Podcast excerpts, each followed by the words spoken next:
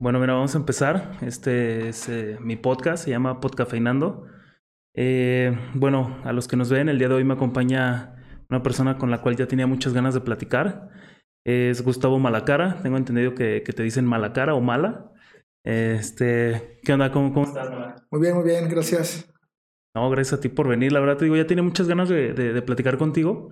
Por, por, lo mismo, ¿no? O sea, quería que nos platicaras un poquito como como esta onda de, de, cómo es esta parte de, de ser como de la, la, barra de León, pero no solamente esa parte, sino cómo funciona como fundación.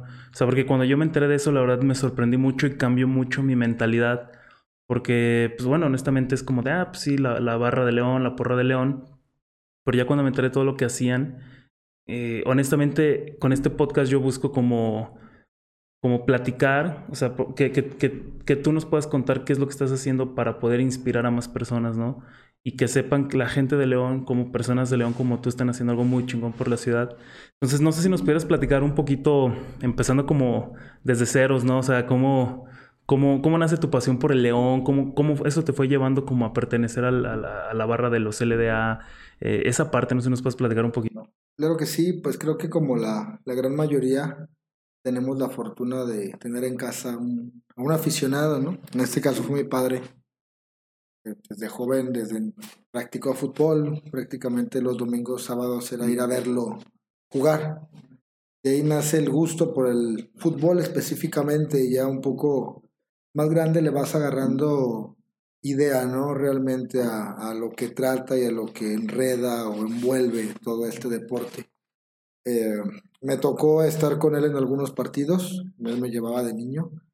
Su molestia era que me quedaba dormido. Creo que a muchos padres les pasó lo mismo. Eh, Oye, no, pues sale caro el boleto y tú dormido. Pero pues vas creciendo, ¿no? Y vas entendiendo, eh, le vas agarrando el gusto, más bien dicho. Ya con el tiempo me enrolé por mi cuenta, como todos, por base a cotorreo, amigos.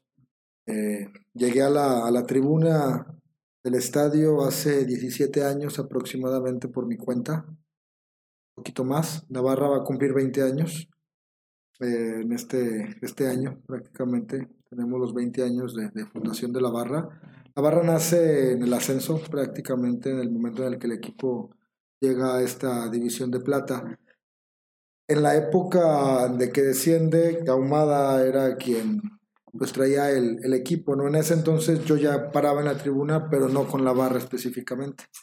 Después de tiempo es que me animo a, a ingresar directamente a la zona de la barra con base a amigos y amistades, ¿no? Que, que me van llevando a ese, a ese rol. Y pues prácticamente así es como, como llego. Cuando uno llega a la barra, como bien tú comentas, pues no teníamos una idea más allá que ascender prácticamente todo aficionado a León quería jugar primera división, ¿no? Pero creo que a nadie nos caía el 20 de qué íbamos a hacer cuando llegáramos a primera división. Solo era llegar a primera, llegar a primera y el sueño frustrado cada año de no llegar, ¿no? Y era como que iniciar el nuevo año esperando que no te volvieran a frustrar, pero no, no pensabas más allá.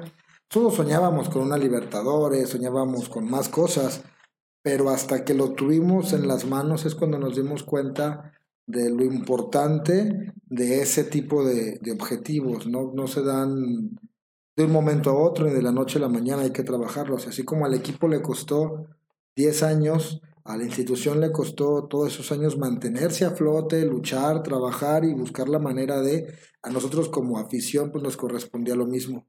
Yo creo que muchos aficionados se han de acordar de aquellos domingos a las 12 donde no pasaba de 5.000 aficionados el No Camp. Partidos que nunca se van a borrar de nuestra memoria, como una goleada contra Irapuato, un domingo a las 12 aquí con una tribuna eh, roja, que incluso aventaron petardos al portero y, y situaciones así que te dejan frustrado realmente, ¿no? Y que entendías que no había mucho interés por parte de, de algunos directivos, por qué no decirlo, y también de muchos aficionados que estaban empezando a perder la, pues la, no la pasión, sino más bien la credibilidad. Yo siempre lo vi de esa manera. Perdían la credibilidad hacia el equipo, perdían la credibilidad hacia el fútbol y se empezaban a alejar. Así le pasó a mi papá. Prácticamente mi papá, después de varios descalabros en primera división, no volvió a parar al estadio. Él me dijo, yo no vuelvo a ir a, a ver a León hasta que volvamos a primera división. Con el tiempo me toca a mí ahora yo llevarlo y es satisfactorio para mí, ¿no? Como, como hijo y como aficionado, ahora yo decirle, ven, te invito al, al estadio. Sí, una vez que ya ascendió, ¿no? Pero porque sí recuerdo esta, esta época donde León estaba pues en, en, el, en el ascenso, creo que llegó como a tres o cuatro finales y, y sí, muy frustrados, pues todos en León soñábamos con regresar a primera. Y pues bueno, creo que fue una etapa algo, algo bonita para, para León. Y pues bien, como, como, como bien lo dices, muchos llegamos a perder como esa, esa fe en el equipo, ¿no? Así fue. En este caso, pues nosotros creo que en lo personal me hizo más consciente de lo que quería y de lo que buscaba y no era nada más un resultado o un partido, ¿no? Sino que se vuelve tu vida por tus amigos, por tu familia y por toda la gente que te rodea dentro de, pues de, este, de este tipo de vida. Realmente el estar dentro de una barra de fútbol va más allá a nada más ir a un partido, pero es una evolución la que te va dando esa, esa satisfacción interna realmente no hay un estatus o un nombramiento que llegues y te digan tienes que hacer esto o hay que hacerlo así. Es la evolución de la propia persona la que logra trascender o no trascender dentro de un grupo. Hablo de un grupo de más de 800 mil personas, entonces eh, tienen que ser tus propias habilidades y tus propias ganas de salir adelante las que logren dejar huella dentro de la afición, ¿no? En este caso de la hinchada. Eh, me da gusto poder decir que He hecho torneos completos viajando, o sea, poder pisar los 17 partidos de jornada laboral, perdón, de jornada regular y aparte poder estar en los partidos de, de liguilla y poder decir, ¿sabes qué? Fue un torneo donde no falté a un solo juego. Fue mi primer reto para poder intentar trascender, ¿no? Yo mismo me lo puse. No puedo juzgar, no puedo opinar, no puedo decir hasta que no tenga la capacidad como persona de cumplir con las expectativas que exijo, ¿no? Exijo que el equipo gane, exijo que el equipo haga, deshaga, invierta, pero yo como aficionado, ¿qué hago? Eh, soy un aficionado común, soy un aficionado que no presiona, que no exige. Sí, quiero exigir, pero también yo tengo que exigirme el llegar temprano, el estar en mi lugar, en presionar al rival, en gritar cuando se tenga que gritar, en mentar en la madre al árbitro cuando así tenga que ser, realmente ser un aficionado que viva el partido, ¿no? que, que sienta lo mismo que está pasando en, en la cancha para que tus exigencias vayan realmente a lo que está sucediendo y no nada más exijas por exigir desde la comodidad de tu sillón, ¿no? E, es algo que como barra pues siempre tenemos que tener claro, la barra exige en el estadio, en la tribuna, y exige cantando y, gritando lo máximo que, que, se pueda, que es donde te, te, van a ver y donde realmente pesas, ¿no? Por decirlo así. Fíjate que algo que me gusta mucho de esta parte como de la barra siempre ha sido como la murga. Todos estos, estos cantos, estos, de verdad, Mm, yo no me considero una persona como tan creativa, pero no, no sé eh, ¿cómo, sacan ese tipo de, canciones. Todo eso me, me, me, gusta mucho, me apasiona. Cuando voy a los estadios y los escucho cantar, es como de hasta la piel se te pone chinita, ¿no? ¿Cómo, es esa parte? ¿Cómo se organizan como para, para sacar las letras? ¿Quién, ¿Quién, es el que dice, ah, yo sé tocar un instrumento, únete? ¿Cómo, cómo es esa parte de, de, de, la murga? Honestamente, todo este tipo de, de tradición viene de Sudamérica es la realidad. Eh, tenemos la fortuna de tener una de las mejores murgas del país, y no es que la mejor o en competencia y por ser la mejor. En base a trabajo y esfuerzo, nuestra murga tiene ya bastantes años. Hay una persona encargada, eh, Mane, Mane Tobar, es uno de nuestros compañeros activos de la, de la barra y representante principal de, de la murga. Él tiene sus ensayos, tiene sus muchachos, hacen convocatorias. Es un trabajo totalmente dedicado y, con un esfuerzo específicamente en mejorar día a día en esta cuestión, ¿no? Eh, no tenemos músicos como tal que se dediquen a eso, pero gracias a su trabajo ahora son músicos. Eh, realmente ya son músicos porque ya saben de notas, ellos mismos evolucionan como te explicaba hace un momento, y esta evolución hace que tengan que aprender cosas que cuando iniciaron a lo mejor ni se imaginaban que iban a aprender, ¿no? Y cada vez nos sorprenden más a todos, incluyo. Cada que sacan un nuevo tema, pues es que bueno, que, que los muchachos siguen trabajando en ello, tienen clara eh, la convicción de ser los mejores y no se quedan eh, ahora sí que en la línea de con lo que ya conseguí, ¿no? Sino que torneo tras torneo buscar trascender con nuevos temas, pues directamente es, digno de, de, reconocer y de aplaudir. Eh, ahora en Spotify, por ejemplo, pueden encontrar como Pueblo Verde y Blanco algunos de los temas de los muchachos grabados ya directamente en estudio, más profesionalizados y realmente pues ha sido un logro muy bueno para nuestra nuestra ciudad, nuestra afición y para nuestra barra, tener una murga de ese, de ese calibre, murga a los delirantes del verde. Ahí quien no tenga el, el gusto de, de, conocerlos, búsquenlos por, por YouTube, búsquenlos por Facebook, búsquenlos en Spotify y van a poder darse cuenta de la calidad de, de nuestros músicos.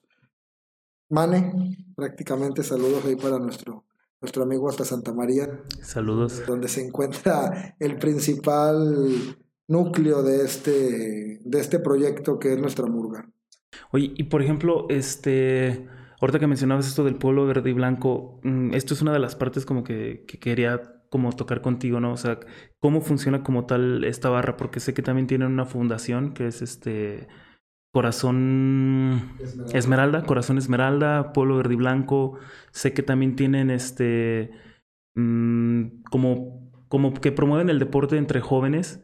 ¿Cómo, cómo, cómo se organizaron? O sea, cuando tú llegaste, por ejemplo, a la barra y no había una organización, ¿en qué momento se estructura? ¿En qué momento se forma como, como esta parte, como dices, que este, este chavo se encarga totalmente del, de, la murga? A lo mejor tú te encargas de la Fundación Corazón Esmeralda. ¿Cómo, cómo, cómo se jerarquiza toda esa parte? Prácticamente todo llega a partir del, del ascenso, por decirlo de alguna manera. Antes del ascenso ya estábamos organizados, pero realmente no teníamos un profesionalismo o, más bien como un carácter específico de, de, tú te encargas de esto, tú te encargas de aquello, ¿no? Eh, una vez que nos toca salir a Sudamérica, eh, hacemos el viaje a Ecuador eh, para ver a, León contra Emelec. En ese viaje nos hicieron ver ciertas carencias y necesidades que teníamos como, como grupo de animación, como barra directamente.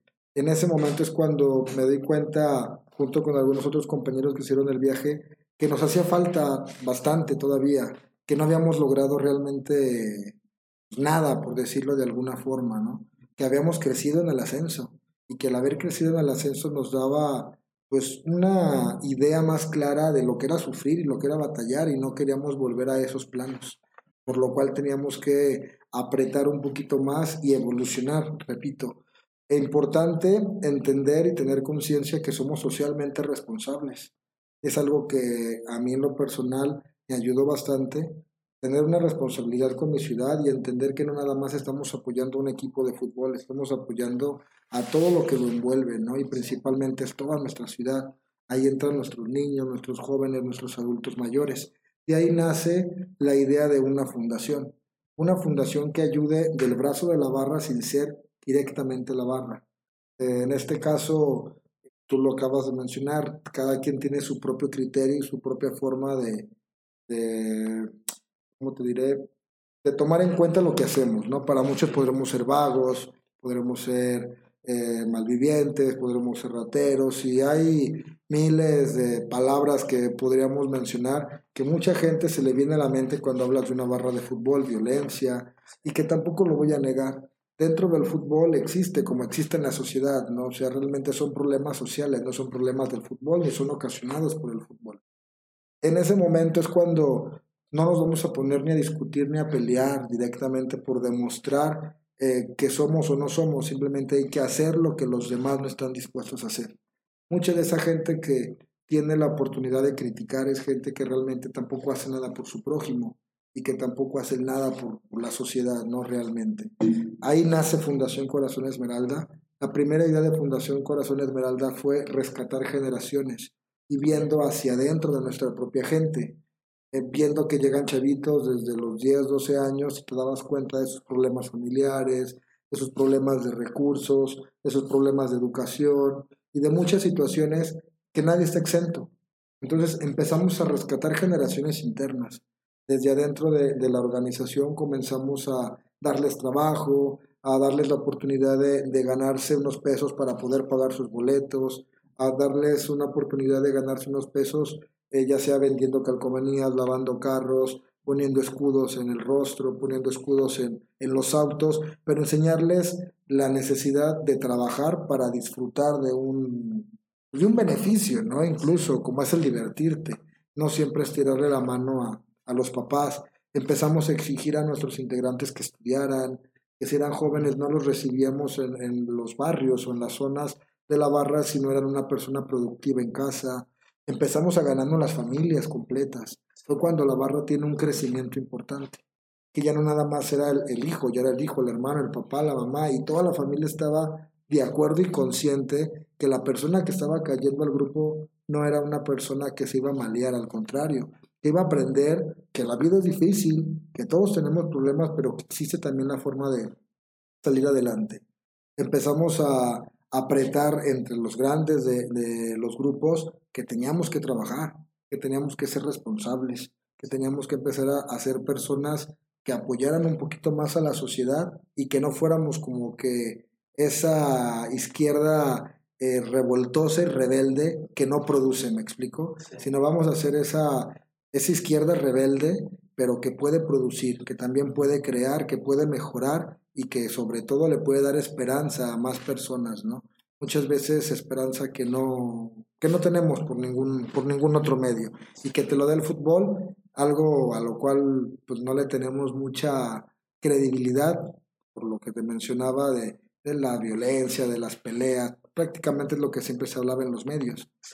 No somos una barra popular en el aspecto mediático, no nos gusta como tal las cámaras, las entrevistas, los medios, yo soy honesto, no confiamos en ellos. Eh, cuando para bien te apapachan, cuando para mal te acuchillan, ¿no? Entonces no hay mucho contacto, no hay mucha confianza en este tipo de detalles. Nuestra fundación tiene ya cerca de ocho años trabajando y en todo este tiempo no hemos recibido un solo peso de ayuda de nadie. Todo ha sido con los recursos del corazón de la gente, del corazón de empresas, del corazón de instituciones que se han sumado a esto, en la cual no recibimos efectivo.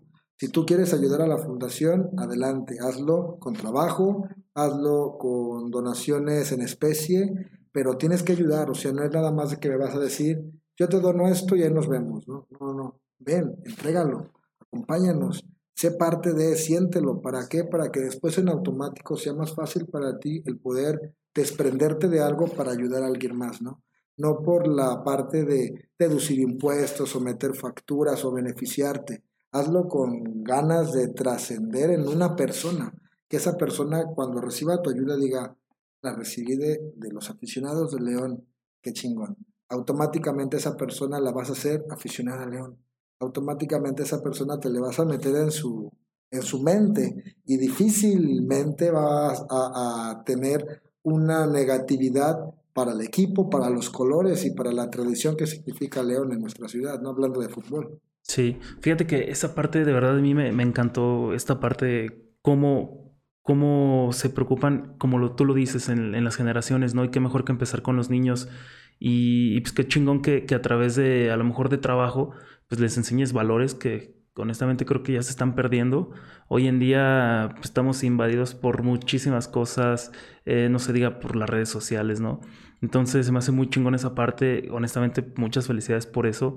Y como tú lo decías, si alguien quisiera ayudar a esta fundación o, o sumarse, puede ser hasta a lo mejor desde, ¿sabes qué? Yo sé hacer, no sé, soy profesor de básquetbol, yo les puedo enseñar básquetbol. O sea, no están cerrados a ningún tipo de, de, aportación, ya sea en especie, en conocimiento, dinero dices que no aceptas, pero si alguien que está viendo esto le interesaría unirse a, su fundación, se podría contactar contigo y decirte, ah, sabes que yo les puedo ofrecer un curso de... No, no, no te preocupes.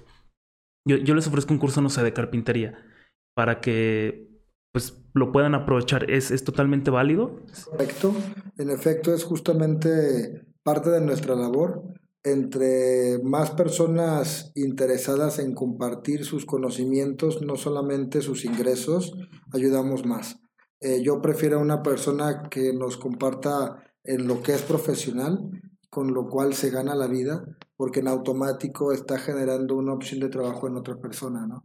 Y a lo mejor esa otra persona que aprende esta situación, después lo usa para también poder obtener un beneficio económico para su familia. Entonces es totalmente aceptable. Ahorita que hablas de esto de básquetbol, estamos inaugurando nuestra academia deportiva eh, fútbol, de fútbol, se llama Deportivo Corazón Esmeralda. Ya se cuenta con equipos de niños de 6 años, de 9, de 13 y de 15.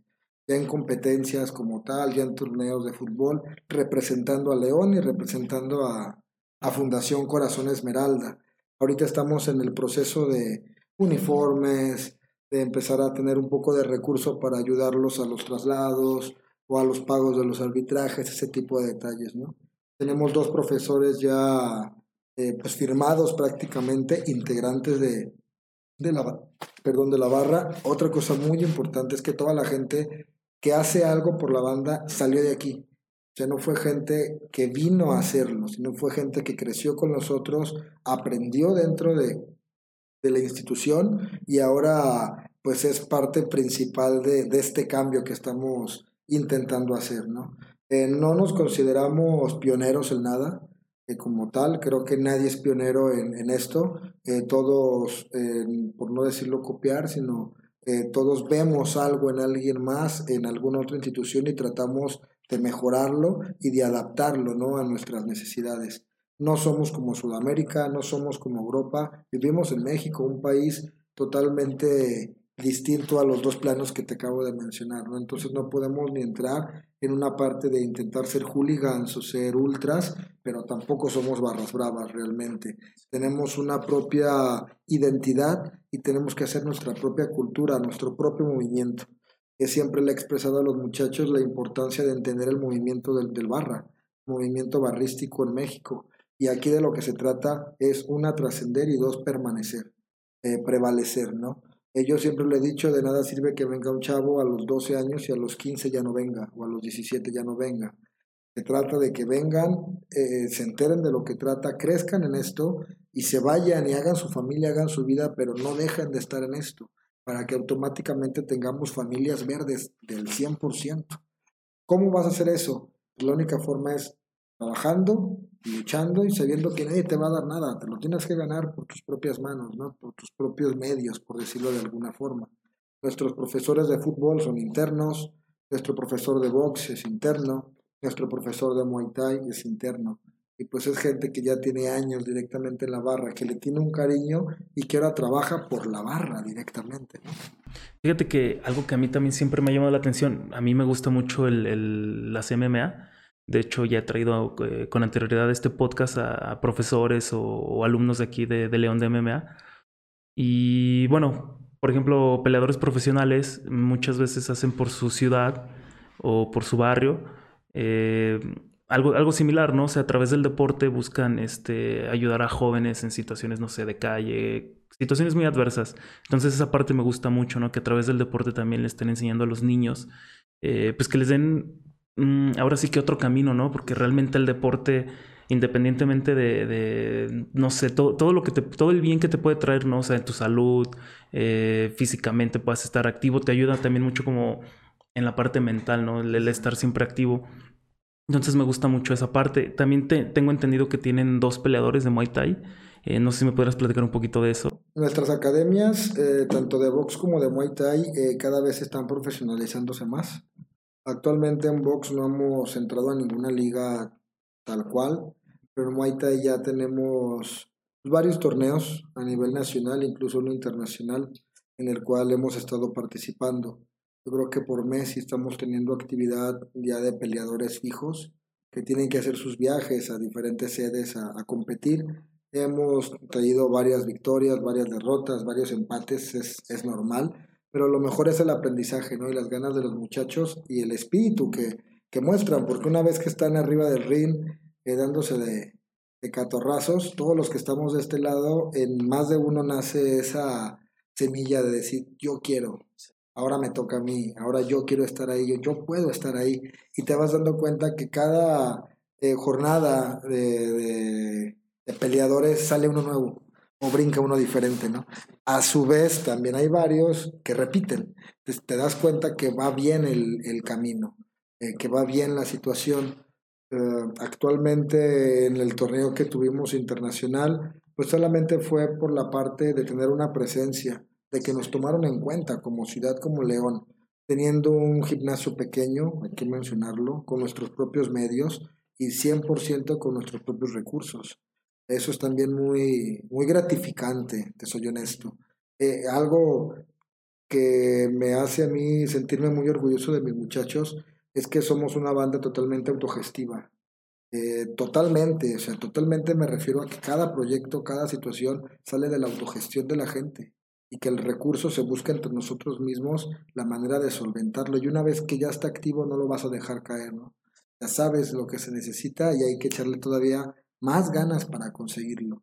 Activos actualmente tenemos la Academia de Box, la Academia de Muay Thai, el Club Deportivo de Fútbol, la Fundación Corazón Esmeralda. Creo que son los cuatro pilares que ahorita mantienen este bloque o este sueño de la barra de trascender, evolucionar y sobre todo permanecer, que es lo, primordial que, que estamos buscando, ¿no? Prevalecer directamente. Sí, y por ejemplo, tengo una duda, en esta parte, eh, ¿cómo es como, cómo se da como este apoyo, esta ayuda a si algún, no sé, niño quiere integrarse a esta fundación o ustedes van directamente a ciertas colonias y lo van haciendo, no sé, eh, a lo mejor este semestre nos vamos a enfocar en esta zona, este semestre, ¿cómo es esta, esta parte de integración a la fundación? La parte de la fundación va saliendo con las necesidades que vamos viendo nosotros en nuestro rol diario. Eh, prácticamente uno cuando sale a trabajar y regresa a casa, en tu transcurso del día te das cuenta de muchas cosas. No me gusta el transporte público, pero me gusta, no me gusta, pero lo tengo que usar y me gusta usarlo porque es donde te das cuenta de muchas situaciones, ¿no? Eh, puedo usar mi bicicleta, en ocasiones puedo utilizar el auto, sin embargo, Prefiero ahorrar un poco de gasolina, no contaminar más el ambiente si realmente rápido llego a mi, trabajo o a mi destino utilizando el transporte público, ¿no? Ahí te das cuenta de cuánta gente durante el día te pide ayuda, por ejemplo. Cuánta gente realmente necesita esa ayuda y cuánta gente ya es un medio de trabajo, por decirlo de alguna manera. Te das cuenta cuánta gente eh, adulta, adulta me refiero ya a ancianos, eh, que tienen una necesidad y que pues, por desgracia tienen que salir todavía a la calle a, a ganarse el pan. ¿Cuánta gente está limpiando parabrisas? ¿Cuánta gente está eh, haciendo malabares? ¿Cuántos de ellos sí pudieran dedicarse a otra cosa? ¿Cuántas personas no? Y entra la forma en la que a veces uno peca como humano de querer eh, juzgar. ¿Me explico?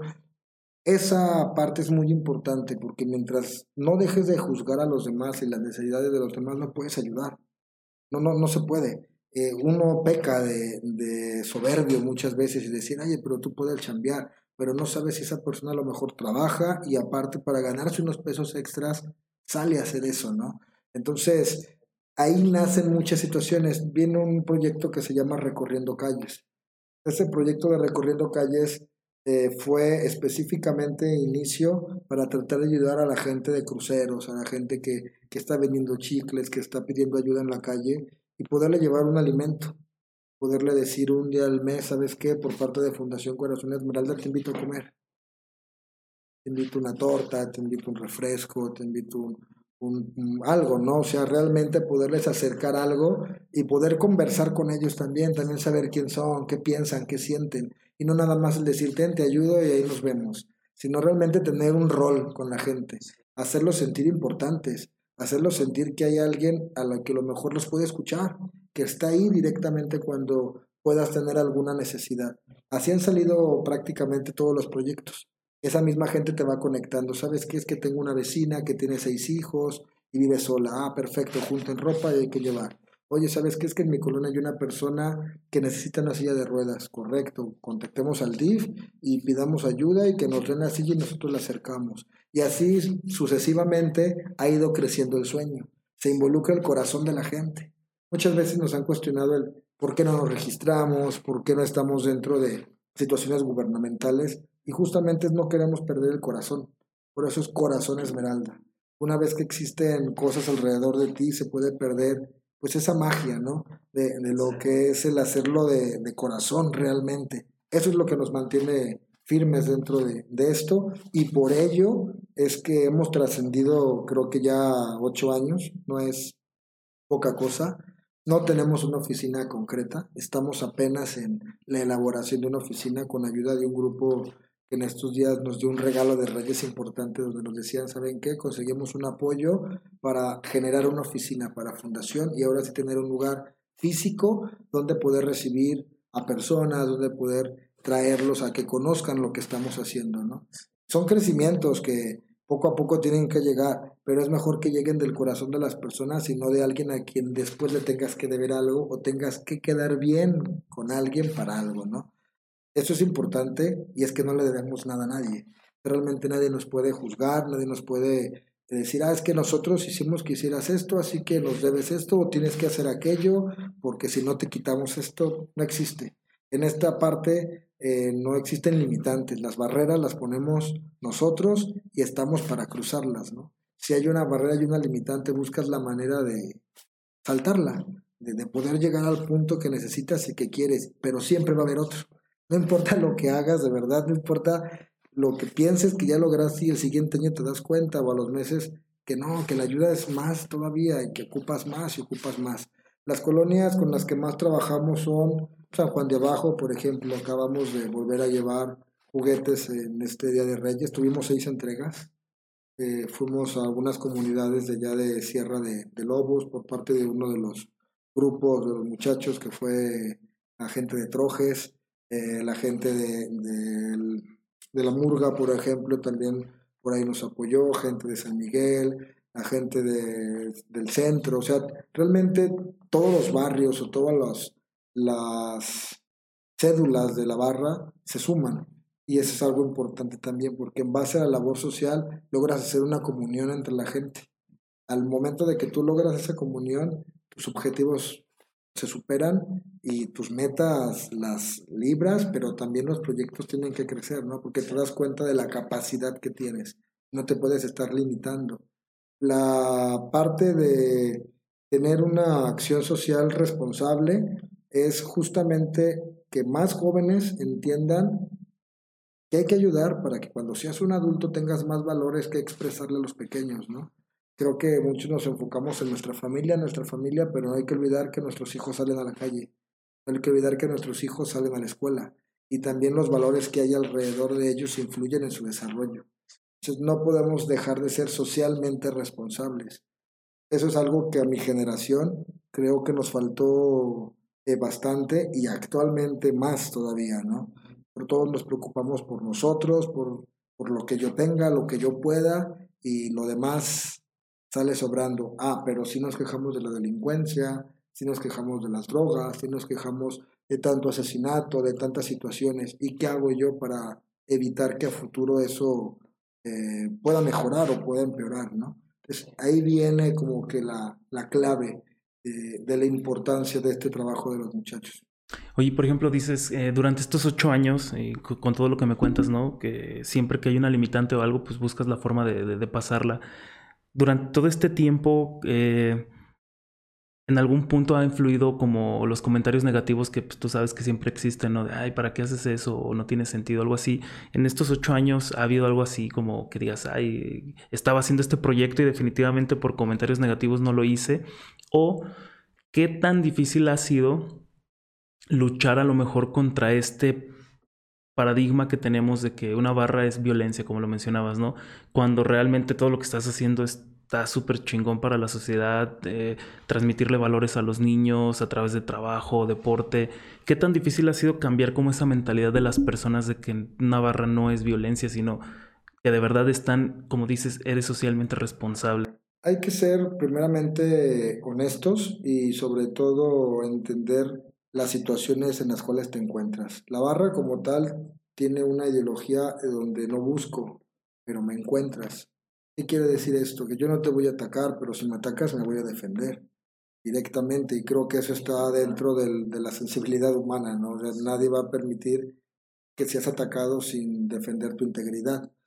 Nosotros viajamos prácticamente y estamos siempre tratando de cuidar pues, nuestra integridad directamente, pero la realidad es que la violencia es un problema nacional, es un problema mundial, no es un problema del fútbol.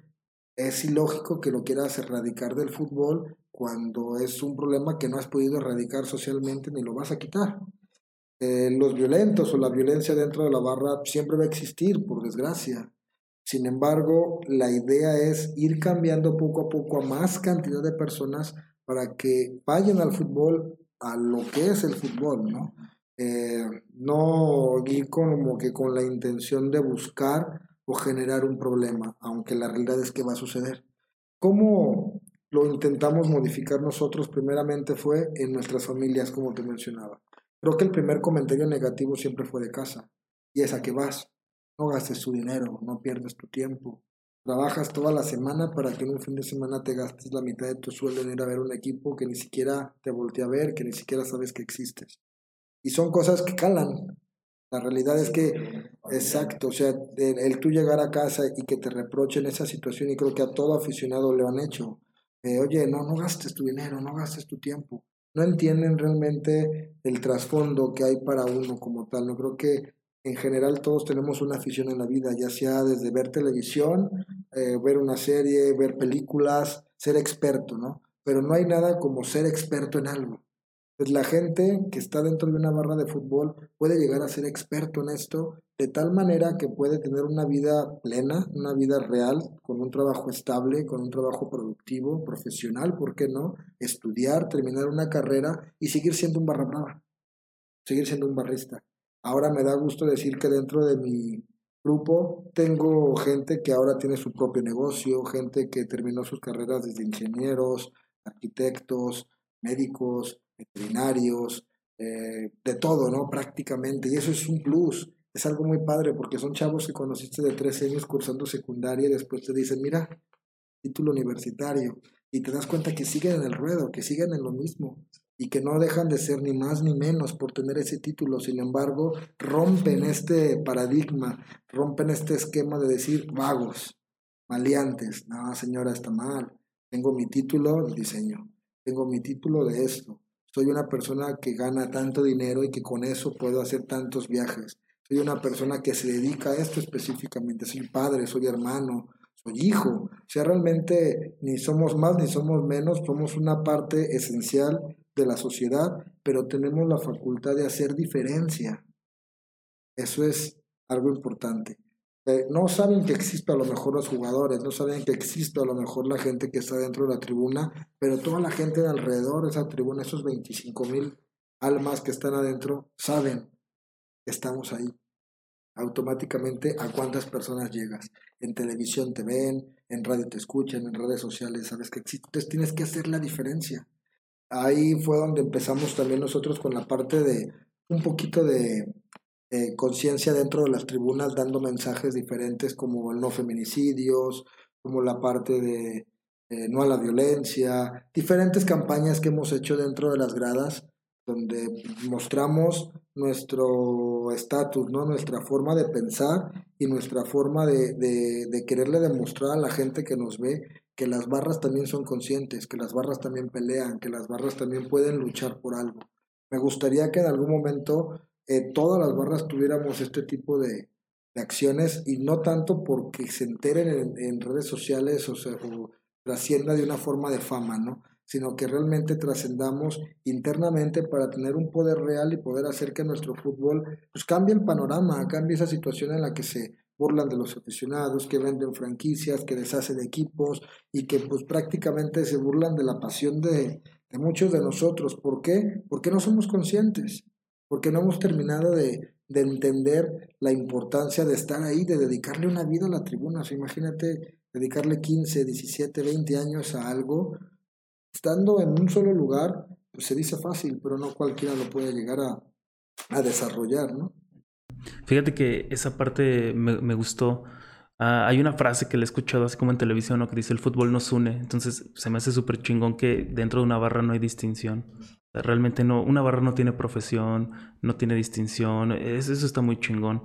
Y, y, entonces, hablando un poquito eh, de regreso hacia lo, a lo de la fundación, Mm, esos comentarios negativos que a lo mejor la gente que lo ligaba directamente de una barra, a una fundación, simplemente los dejaron de lado y ustedes siguieron adelante?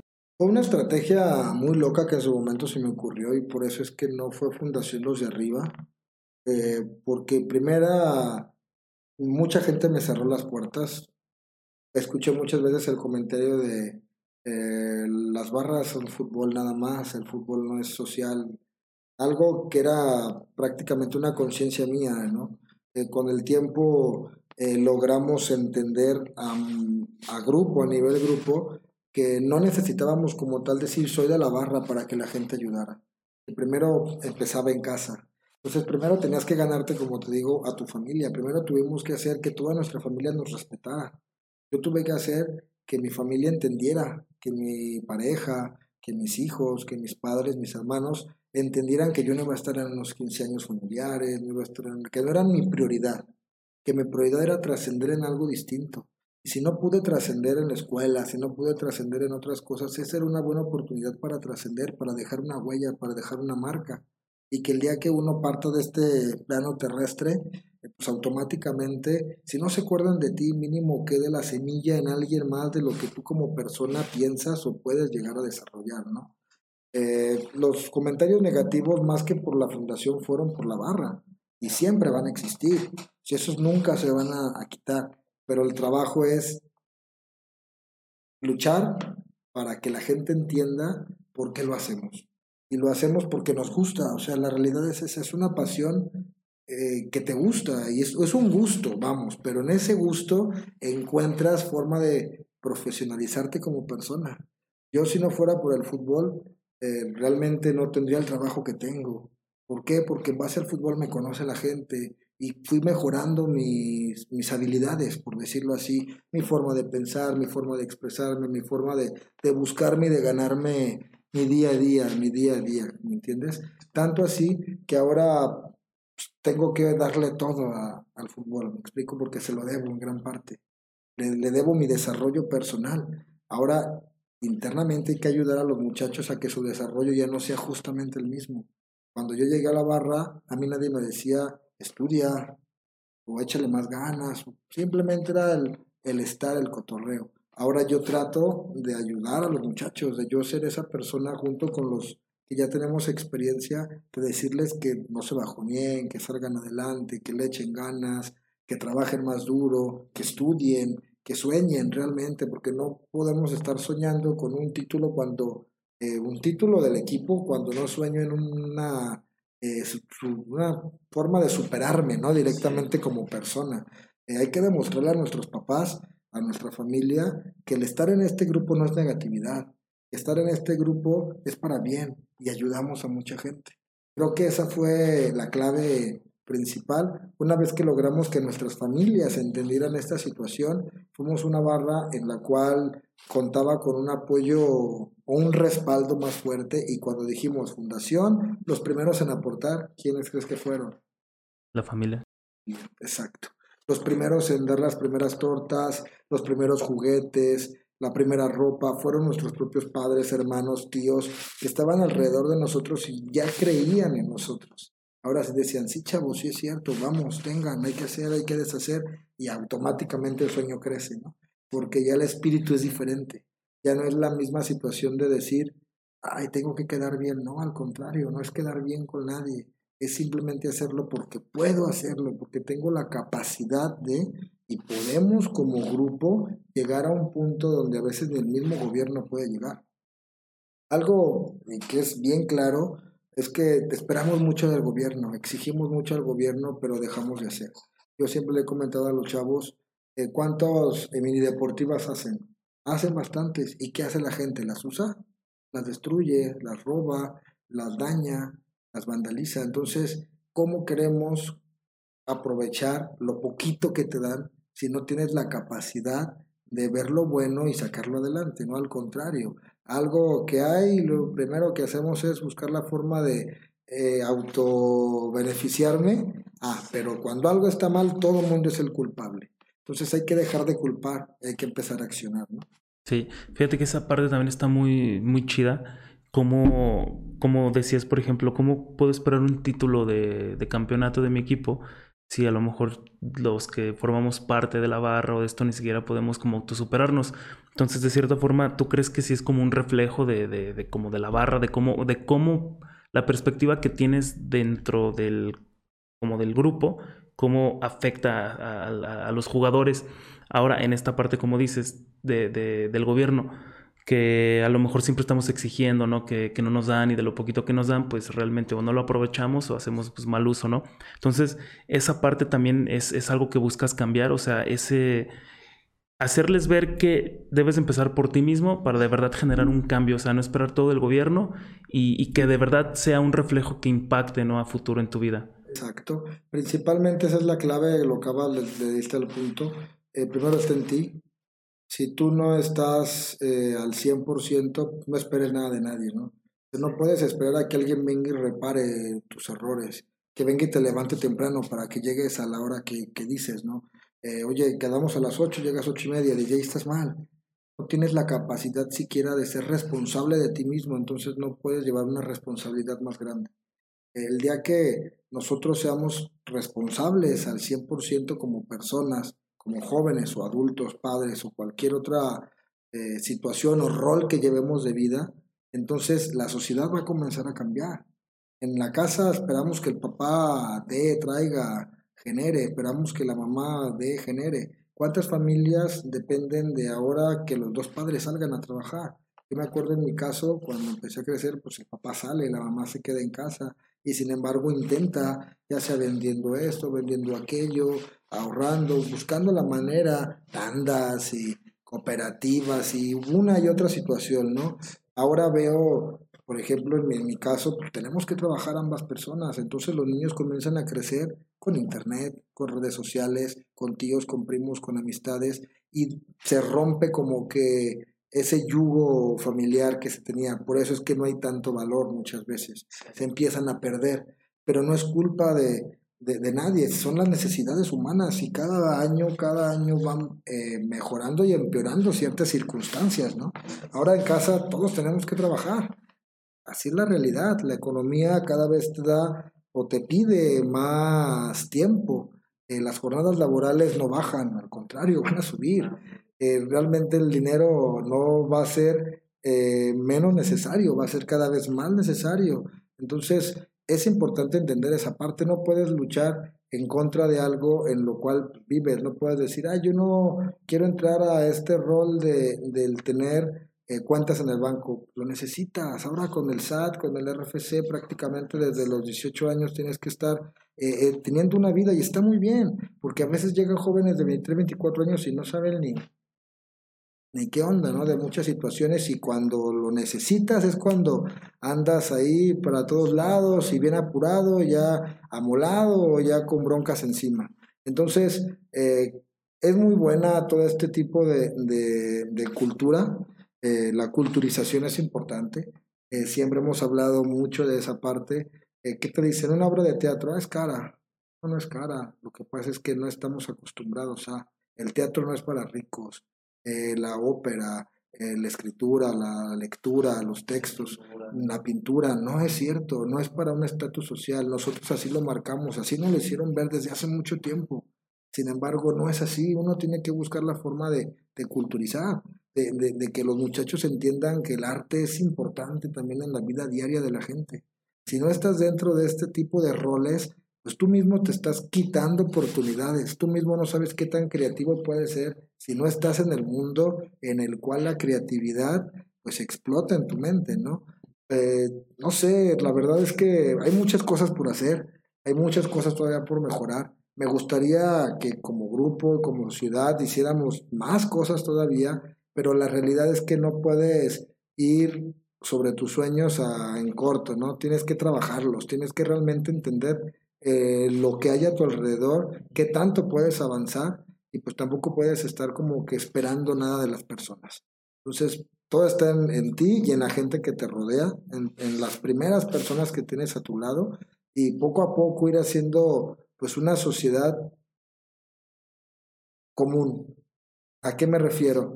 Si yo logro que mi grupo piense diferente, que la gente que me rodea piense diferente, automáticamente ellos van a hacer que sea otro, que sea otro, que sea otro, que sea otro, y ya es una ganancia, ¿no? No voy a cambiar el mundo, ni yo ni nadie, no está en nosotros, está en cambiar primero la perspectiva personal, familiar y posteriormente la gente que te rodea, creo. Sí, y a través de eso como transmitirlo, ¿no? Y que poco a poco se vaya haciendo como esta cadenita, esta bola de nieve para que vaya creciendo y, y pues en, en, algún momento, a lo mejor como dices, no vas a cambiar el mundo, pero pues vas a cambiar la vida de... de, de, exacto, de más. Realmente, que esa es la, la, idea. Y a la fecha, créeme que una satisfacción muy, muy propia y muy particular y agradable es lo que te platicaba, que lleguen y te digan, hola, terminé mi carrera. Chío, padre, que me da gusto. Eh, oye, te invito a mi graduación, ya terminé, fuiste parte de... Ay, es un logro, o sea, a lo mejor yo nunca lo voy a conseguir y no lo voy a hacer realmente porque ya no está en mis planes, me explico, ya no pienso, eh, mucha gente me ha dicho, güey, estudia, no, yo ahorita tengo mi trabajo, tengo mis eh, planes bien claros y yo sé que puedo, pero prefiero dedicarle mi tiempo a lo que eh, ya tengo establecido. Ahora prefiero que los chavos que tienen menos edad que yo entiendan la importancia de, este tipo de situaciones y que ellos lo logren. A final de cuentas, yo sé que estoy en un rol económico en el cual ya no me puedo salir, ya no puedo decir, oye, no, tengo mis chavos, entonces tengo mi familia. Como tal, no puedo eh, ya enfocarme en un sueño propio, ahora estoy en los sueños de mis hijos, de, de las personas que me rodean y tengo que ser partícipe de ello. Si quiero que ellos trasciendan, también está ahora en mí poderles dar no solo valores, también tienes que darles estabilidad física, emocional, económica y muchas otras situaciones, ¿no? Para que ellos no tengan la necesidad de entrar en un mundo negativo o en un mundo eh, de los que se van a encontrar en la calle, ¿no? Que prefieran decir, en casa tengo las oportunidades, en casa tengo la forma de, y pues mejor me acerco a mi casa para trascender, ¿no? Automáticamente vas generando, pues como te decía, una familia más consciente, una familia más consciente del esfuerzo que hace el papá, el esfuerzo que hace la mamá, el esfuerzo que tienes que hacer como estudiante.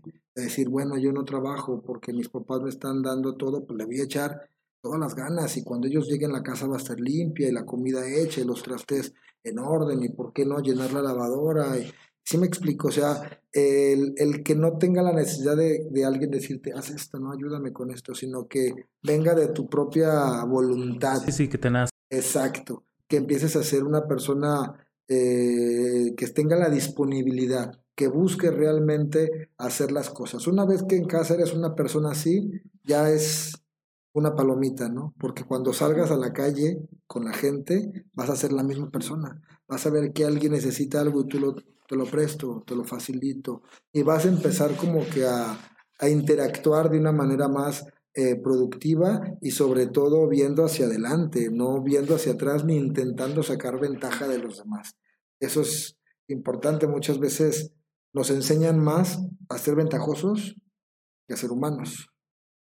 Sí, ese viejo dicho muy de México, ¿no? El que no tranza no avanza. Y, sí, honestamente está mal.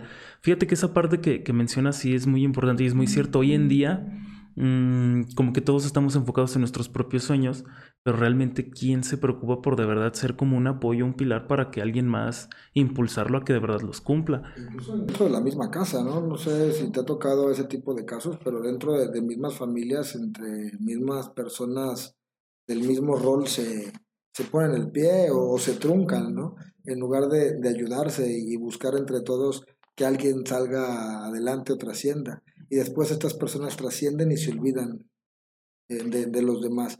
Entonces, pues la verdad son muchas, son muchas cosas. Hablando a nivel social, habría muchas cosas que, que charlar y que platicar y a lo mejor que quejarnos y que proponer y todo, ¿no?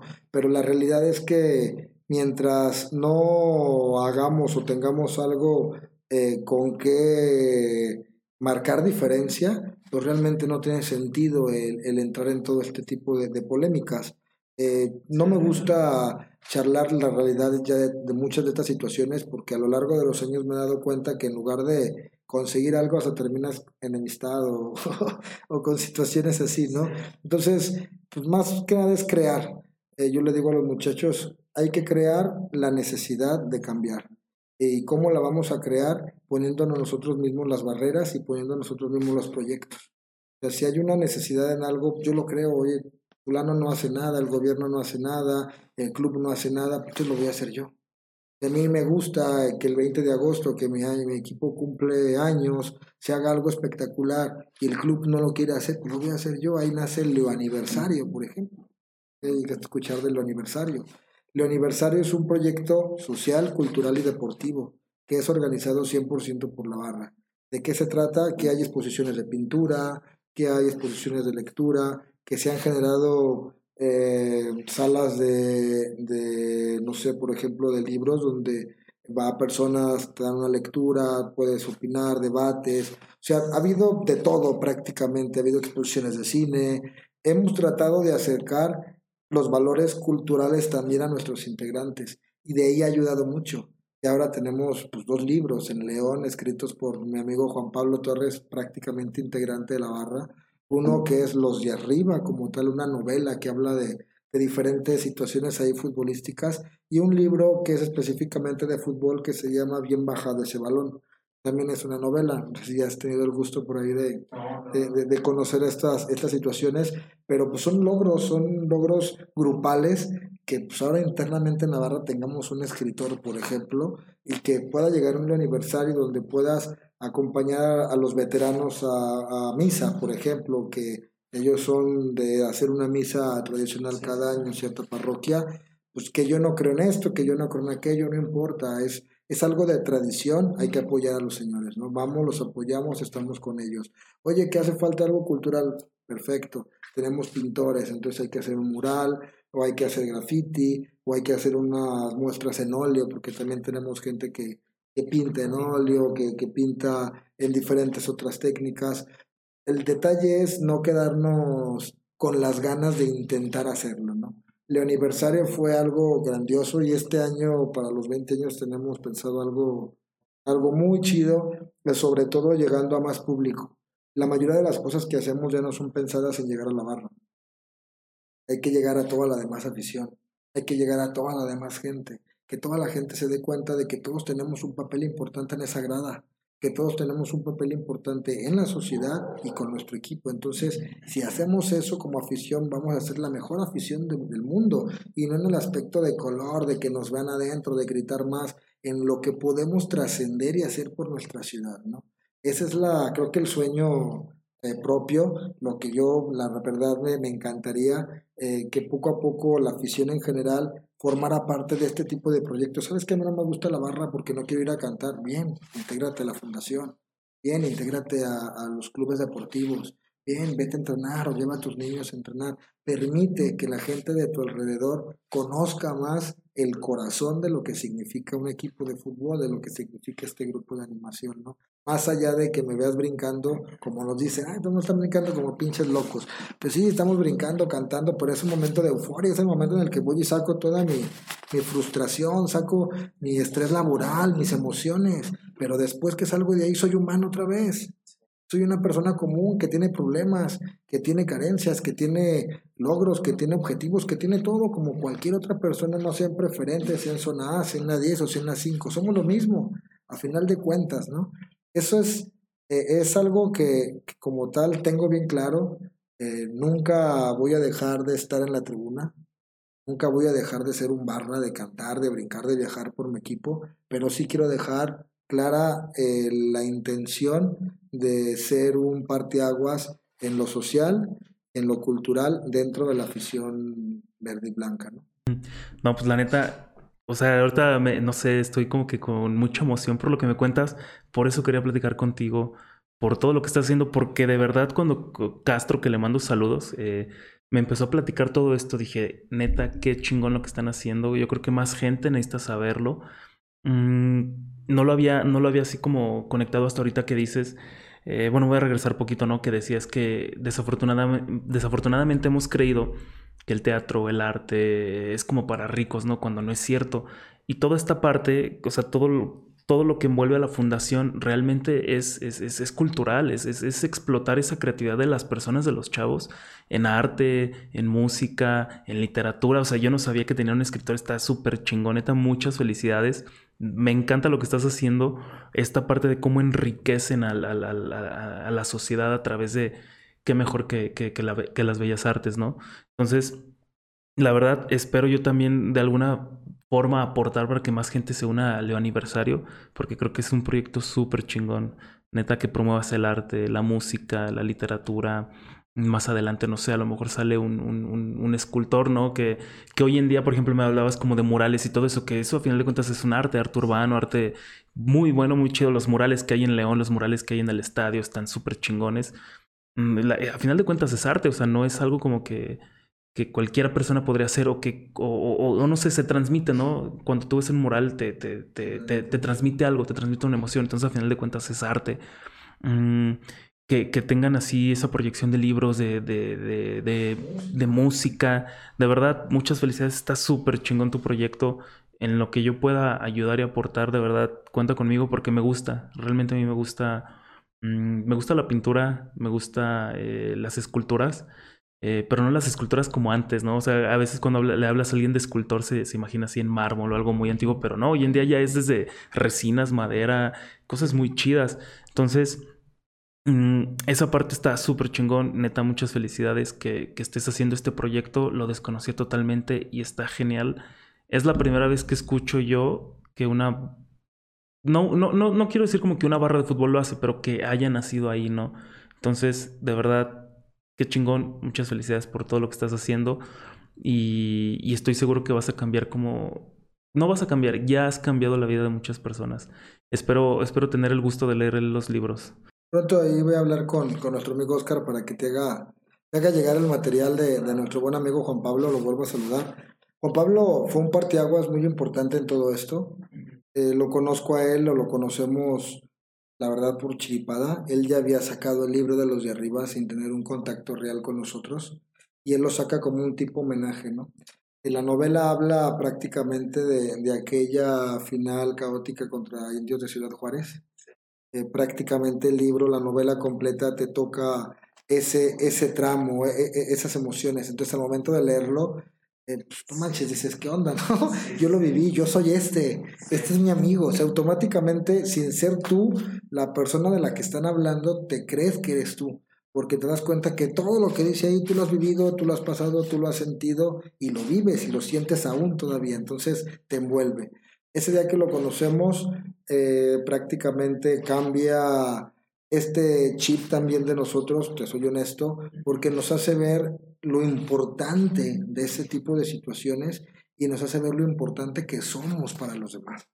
Entonces ese día yo entiendo la trascendencia de algo insignificante como una barra de fútbol, hablando insignificante entre comillas para mucha gente, eh, dices, ¿no? ¿Cómo puede ser que una persona egresada, no sé, de la Ibero o pues estudiada, esté tan envuelta de, de, lo que nosotros hacemos, ¿no? Entonces, las situaciones económicas no existen, es cuando te das cuenta, oye, no importa si eres rico, eres pobre, eres estudiado, no. Realmente las emociones las tenemos todas por igual, así que no podemos ni hacer más ni hacer medios a ninguna persona. Hay que luchar por todos y para todos sin importar una distinción social. Si yo en algún momento me sentí o me hicieron ver menos, yo por qué voy a ser ese tipo de persona, no, al contrario. Entonces yo tengo que autodemostrarme que tengo la capacidad de tener una conversación con cualquier tipo de persona y que al mismo tiempo tengo la capacidad de poder hacer que esa persona me escuche y esa persona entienda también mi problemática, ¿no? Juan Pablo a partir de aquí nos acerca a DIF, nos acerca a muchas instituciones y muchas cosas importantes donde él con su voz dice, escúchenlos, véanlos, sepan lo que hacen los muchachos y nos abrió muchas puertas. Gracias a él, creo, eh, la, la fundación también pudo lograr muchos objetivos claros y a la fecha no se ha bajado del barco es un integrante más de la barra. A lo mejor no está conmigo cada 15 días brincando, ni viajando, ni, ni estando dentro de mi rol, pero es un fiel aficionado al equipo y es un fiel aficionado a todos los proyectos que tenemos. Y es el primero en tomar la bandera y decir, hombre, yo soy de ellos, ¿me explico? Eso es padre, porque pues te das cuenta que una persona no te necesita, al contrario, suma para ti. eso es, pues es un logro ya, el simple hecho de conseguir que alguien, sin obtener nada a cambio, te dé algo, eh, algo me refiero a, a, sus conocimientos, a su tiempo, a su tiempo. Creo que lo más valioso de, todos es el tiempo. Entonces, así sea media hora, una hora, dos horas que alguien te regala, es para agradecerlo. Por eso creo plenamente en que lo primero es ser puntual, respetar el tiempo de los demás y echarle muchas ganas, así sea eh, 15 minutos, hazlo bien, hazlo de corazón y hazlo realmente al 100% y verás cómo esos 15 minutos van a ser útiles. ¿no? Sí, van a ser como de calidad, ¿no? Exacto, tiempo de calidad y no tiempo en exceso, eh, porque nadie tenemos tiempo de más. Creo que todo el mundo estamos ligados a a veces ni a descansar y estás descansando y es un tiempo que es para ti, que así sea para tirar la hueva, pero es tu tiempo, es, es tu espacio y lo necesitas. Entonces hay que saber eh, respetar eso de, la gente, eh, no puedes exigirle a la gente que, que haga lo que tú quieres, lo que tú piensas, si realmente esa persona no está dispuesta a ofrecer ese tiempo, ¿no? Que lo puedes usar para y cosas, pero que lo uses para este tipo de, de proyectos, pues, o sea, es, es genial.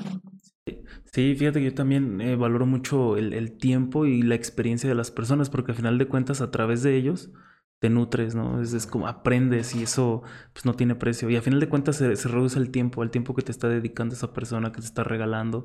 Y, y, sí, incluso igual gracias por tu tiempo, por, por venir para acá, porque de verdad valoro mucho esta conversación porque estoy aprendiendo mucho. Está cambiando demasiado mi perspectiva de algo que yo creía que era erróneo. Y pues yo creo que, fíjate, ya, ya lograste ahora sí que en mí un cambio, ¿no? Y, y, pues ahora a lo mejor no, no lo tenías ni planeado todo, pero lo lograste. O sea, estás cumpliendo tu objetivo, estás cumpliendo tu sueño. Y de verdad yo quisiera que esto, este, pues fuera no nada más como en mí, ¿no? Sino que fuera a nivel león, como dices. Está muy chido el, objetivo. Gracias por el tiempo, amigo, y sobre todo por, por el espacio. Eh, yo sé que, por ejemplo, mm, toda la gente que, que, nos llega a lo mejor a escuchar o que te llegue a escuchar eh, no está al 100% en el rol o, en, o, empapado de este mundo, pero no está de más que lo conozcan, eh, que sepan que, que dentro de, una barra de fútbol hay muchas cosas que explotar para bien. Hay cosas negativas, no lo voy a negar. Eh, no somos blancas palomitas, por decirlo de alguna manera. Estamos dentro de una ciudad muy conflictiva, estamos dentro de una ciudad con muchos problemas de drogas, de violencia intrafamiliar y de todo tipo de violencia, ¿no? Y creo que eso lo vemos a diario en notas, noticias, Facebook o donde quiera que lo revises. Eh, hay que, en lugar de, de, señalar, mejor hay que ayudar, hay que, que echarnos la mano, hay que tratar de, de ser más humanos, de ser más conscientes y sobre todo más coherentes en lo que pides, qué haces, ¿no? Si no tienes coherencia, pues no tiene sentido. Yo invito a toda la gente a dejar de juzgarnos como tal y apoyar mejor realmente, apoyar al equipo en todos los aspectos. El equipo necesita una estabilidad también por parte de su afición. El equipo también necesita que tenga una afición consciente, una afición combativa en el aspecto personal y social en la palabra, yo no me voy a cansar nunca de, de decirlo, responsabilidad social es muy necesaria. Eh, ¿Hace cuánto no enseñan civismo en la escuela? Valores. Yo estuve civismo, cívica y ética, y ahora veo a mi hija, veo a mis chavos y, y ¿qué pedo? O sea, ¿en qué momento te enseñan eh, ciertas, ciertas situaciones fuera de, de, de matemáticas, español, inglés, yo sé que son necesarias, pero también tienen que ser humano, ¿no? También tienen que enseñarte a, ser persona, a ser gente y a quitarte ese paradigma de a la escuela vengo a aprender nada más eh, por tener un papel, ¿no? Por tener una calificación. Eh, la verdad es que ahora con la pandemia todavía es una situación más complicada para todos los maestros, para la gente que estudia, para la gente que trabaja, o sea, la economía se vino abajo y nos hizo ver lo importante de, de saber tener una buena actividad económica. Nos hizo ver lo importante de saber qué gasto, en qué gasto, cómo no gasto. Nos hizo valorar eh, a las personas. Nos hizo, a mí me hizo valorar mucho a la gente que me rodea. Hizo valorar el tiempo de los demás. Más todavía. ¿Por qué? Porque de un momento a otro no los tienes, ¿no? De un momento a otro te dicen, te tienes que encerrar, tienes que hacer esto y, y es cuando pierdes tu libertad y dices, uff, no la usé como tenía que usarla, ¿no? Eh, cuánto tiempo estuve desperdiciando a lo mejor mis días, mis pensamientos, mi esfuerzo en cosas sin valor y sin sentido, y el día que ya no puedo es cuando dices, hubiera, hubiera, ya no existe. Ay, cómo duele, Luis. Exacto, entonces eh, la pandemia ah, creo que nos dio un, un golpe importante a muchos en el aspecto de decir y mencionar que no hemos logrado nada, que realmente no hemos hecho nada apenas estamos como que empezando a esta edad a comprender el verdadero valor del por qué estamos aquí. Sí, ahora sí que la pandemia fue como un golpe de realidad para darnos cuenta, eh, pues en todo lo que estamos mal y pues qué bueno, ¿no? Para de verdad buscar una solución, como decías, ¿no? Hasta que no tenga a lo mejor una propuesta o algo bueno, ahora sí actuar. La verdad estuvo, o sea, estuvo bien y estuvo mal, nos, nos hizo darnos cuenta de muchas cosas, ahora sí que a la buena o a la mala. Pero, pero sí, la pandemia vino a cambiarnos, a sacudirnos a todos, así como... Una movida de neuronas importante, ¿no? Y hay mucha gente que tampoco lo logró. hay mucha gente que a lo mejor no terminó de entenderlo eh, y que igual nos estamos quejando de, de muchas situaciones, pero pues no aprovechamos las pocas oportunidades que a veces la vida nos da, ¿no? La vida es muy sabia y nos pone todo en el camino todo lo tenemos, todo, o sea, realmente no hay nada que no tengas a tu alcance, siempre y cuando lo sepas llevar a cabo. Sí, no, como identificar y poder eh, aprovecharlo, usarlo. Identificarlo, saber identificar esas oportunidades, tienes razones, es lo difícil, eso creo que eso es lo complicado, el saber identificar qué es bueno y qué es malo, por desgracia lo ves como, ay, todos sabemos lo que es bueno y malo, pero bueno y malo para qué. Sí, entra ya como un tema más como de perspectiva, ¿no? Fíjate que también hay una frase, no recuerdo qué escritor eh, decía en, un libro, eh, nadie reconoce una oportunidad hasta que esta pasa por nuestro lado, entonces es lo difícil reconocer la oportunidad antes de que esta pues se deseche. Pero bueno, Mala, para, para terminar, ¿qué, ¿qué, sigue para, para Malacara? ¿Qué sigue para Fundación Corazón Esmeralda? ¿Qué sigue para la barra? Actualmente tenemos un, proyecto entre manos para apoyo a los migrantes. En esto estamos tratando de incluir a nuestros eh, colaboradores de Estados Unidos. Aún no lo tenemos muy, muy claro, sí, pero no concreto, estructurado por la situación realmente pues, la economía, el recurso, ¿no? Una de las opciones es apoyar a los migrantes dentro de nuestra ciudad provenientes de El Salvador, de Guatemala, de Haití, ¿no? Centroamérica, que ahora ya es muy común verlos y estoy seguro que se va a quedar una gran comunidad de ellos en nuestra ciudad, si no es que ya están establecidos y que sé que van a encontrar problemas para trabajo. No me gustaría que después fueran eh, parte de esta delincuencia que nos está azotando, ¿no? Y que por desgracia son carne de cañón eh, que puede ser utilizada para diferentes situaciones y que la necesidad y la forma en la que estás lejos de y con la oportunidad de trascender hacia otras perspectivas de vida, pues te hagan caer en cosas en las que puedas incluso perder más de lo que tenías, ¿no? Es, esa es una de las principales proyecciones, la prevención del delito, la prevención del delito por esa parte y por la parte de nuestros chavos, de niños principalmente, ya no tan niños, jóvenes de 12, 13, 14 años, que empiezan a, jugar un rol diferente, que empiezan a jugar un rol distinto y que quieren ser como los grandes del barrio, ¿no? Entonces creo que esos chavitos pues, salen de casa y ven a los chavos más grandes y quieren ser como ellos y empiezan a adoptar una, una no moda, más bien como un, un patrón de querer o seguir a alguien sin darse cuenta que están siguiendo ese mismo patrón, ¿no? Sin darse cuenta de la negatividad y solamente lo ven como positivo.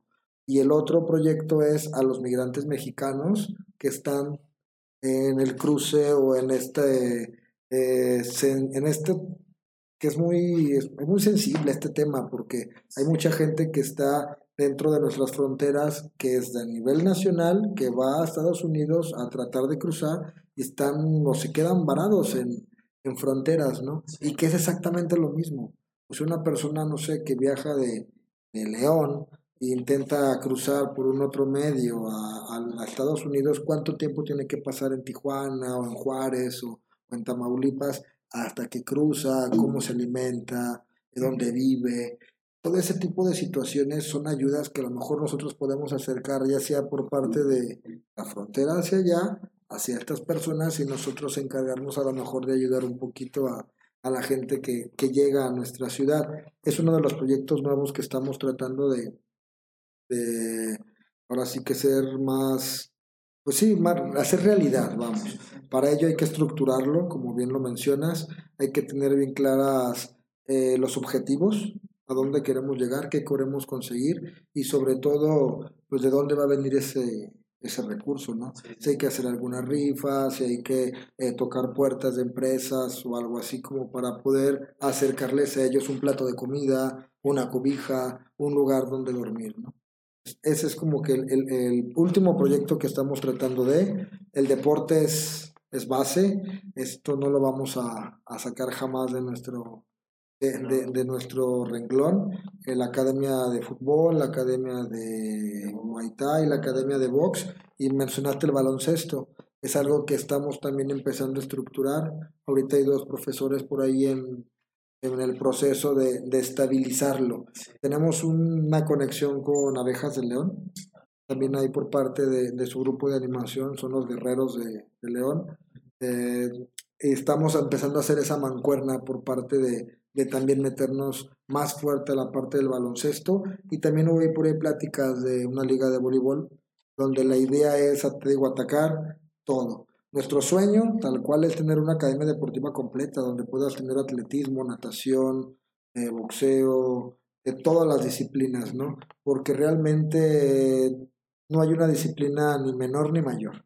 Creo que todas las disciplinas son importantes y estaría toda madre que León tenga deportistas de más calidad, porque las tenemos, solamente hace falta como que darle un, un apretón más fuerte todavía a que nuestros chavos vayan a corran, tengan un atleta, o sea, un atleta completo, por decirlo de alguna manera. El día que debutemos a alguien en algún equipo, ese sería creo que el, el sueño, ¿no? Eh, que tenga un peleador profesional, que logremos de nuestros eh, de nuestras manos poder pues, catapultar a alguien a, esos niveles, uff, sería sensacional, porque es como demostrar que se puede, es como decirles a todos, échenle ganas. Si nosotros sin recursos, si nosotros sin más allá, más que ganas, lo estamos logrando, ¿por qué todos los demás no? ¿Por qué con recurso, incluso gubernamental, no se hace? ¿Por qué no logran todo este tipo de detalles? Si tienen las herramientas, si tienen los espacios, si tienen las deportivas, si tenemos tantas cosas, ¿por qué no hacerlo? Entonces creo que ese sería el, punto primordial. A nivel barra, es claro, y es la parte el empezar a tener mayor impacto internacional. Es complicado, es, es caro, no vivimos en una ciudad económicamente muy, muy fuerte, la verdad. Si te das cuenta, un salario a nivel Monterrey para arriba pues no se compara con un salario de nosotros, ¿no?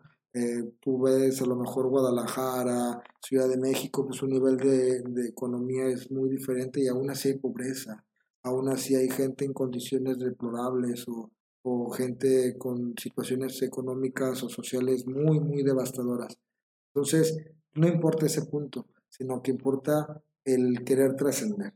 Creo que eso es lo, lo primordial, echarle ganas, echarle muchos huevos a todo, a todo, a todo, a todo, no nada más a, a lo que me haga bien, sino también a lo que me afecte mi bolsillo, pero beneficie a alguien más, se puede. Siempre el, el dar es el recibir, ¿no?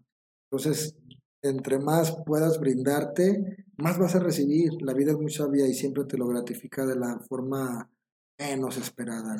A veces uno llega a casa y un abrazo de, mamá eh, pues es, es, es, es, lo mejor. Que muchos camaradas no tienen la fortuna de tener a padres, de tener a, alguien tan cercano como tal que te haga a lo mejor pues, enriquecer tus emociones, ¿no? Pero creo que es lo, lo mejor que uno puede tener, aprovechar la vida diaria con la gente que te rodea, la gente que te quiere y la gente que te admira, ¿no? No fallarles en el aspecto de, de demostrarles que tienes la capacidad de ser humano, más que nada. Persona. No, pues qué chingón, Mala, de verdad. Muchas felicidades por todo lo que estás haciendo. Estoy seguro que como los proyectos que ya has logrado, estos que vienen hacia adelante se van a lograr. No tengo duda. Igual te digo yo, mm, de la forma en la que pueda voy a, voy a intentar involucrarme más porque a mí también me gusta mucho el, el, el apoyar, ¿no? Yo ahora sí que comparto o comulgo con tus ideas. Eh, por eso hago este podcast, ¿no? Te, digo, yo busco que a través de ustedes inspirar a más personas en León y hacer de León una mejor ciudad. Entonces, mmm, dentro de lo que esté en mis manos, cuenta conmigo para lo que se venga. Y pues ahora sí que, pues muchas gracias por todo, por venir, por darme tu tiempo. De verdad, esta plática estuvo muy chida, muy chingona, lo valoro como no tienes una idea. Y ahora sí que en el video voy a dejar como las redes sociales como de la fundación del, del LDA, de la barra, de, de, la murga, de todo lo que platicamos, lo voy a dejar ahí para que si a alguien le interesa, ya, ya sepan cómo, cómo contactarlos, cómo acercarse con ustedes o cómo apoyarlos en caso de que alguien diga, ¿sabes qué? Yo a lo mejor te apoyo para, a lo mejor, no sé, el, el, el, este evento, yo te, no sé, te apoyo con clases de pintura, algunas... Si alguien quiere conocer a fondo realmente lo que se hace, son bienvenidos. Eh, realmente siempre hay algo que hacer. Siempre, siempre, siempre yo, cada las personas que me dicen, oye, ¿qué hay que hacer? Uf, siéntate para explicarte, ¿no? Para que elijas qué quieres hacer.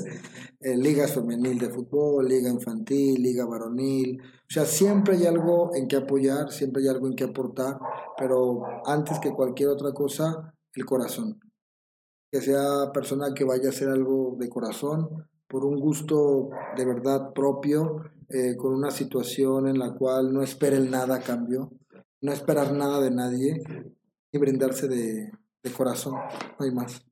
Perfecto. Pues bueno, eso sería todo por, por hoy. Muchas gracias por escucharnos, por vernos. ¿Algo que quieras añadir? Bien, pues solamente agradecerte nuevamente por, por el tiempo y el espacio y sobre todo gente, afición en general, dense la oportunidad de conocernos, no de juzgarnos eh, sé y la verdad es que reconozco que hemos cometido muchos errores. Sé y reconozco que en su momento bastantes o algunos integrantes puedan eh, generar a lo mejor algún tipo de molestia por diferentes acciones o actitudes dentro de, pero pues entendemos o entendamos, más bien dicho, que somos parte de una sociedad y que lo malo tampoco va a quedar de lado, ¿no? Lo malo y lo bueno van de la mano. Entonces es un camino en el que cada quien va eligiendo hacia dónde hacerse, ¿no? Eh, nosotros vamos a seguir por nuestra parte tratando de concientizar a la mayor cantidad de personas dentro de la barra y cercanos a la barra. Eh, estamos tratando de eh, madurar, madurar no en un aspecto personal, sino madurar como grupo, entender a respetarnos los unos a los otros, empezar a entender la situación importante que es el, el tener una, la palabra, respeto, pero más que un respeto, una tolerancia, ¿no?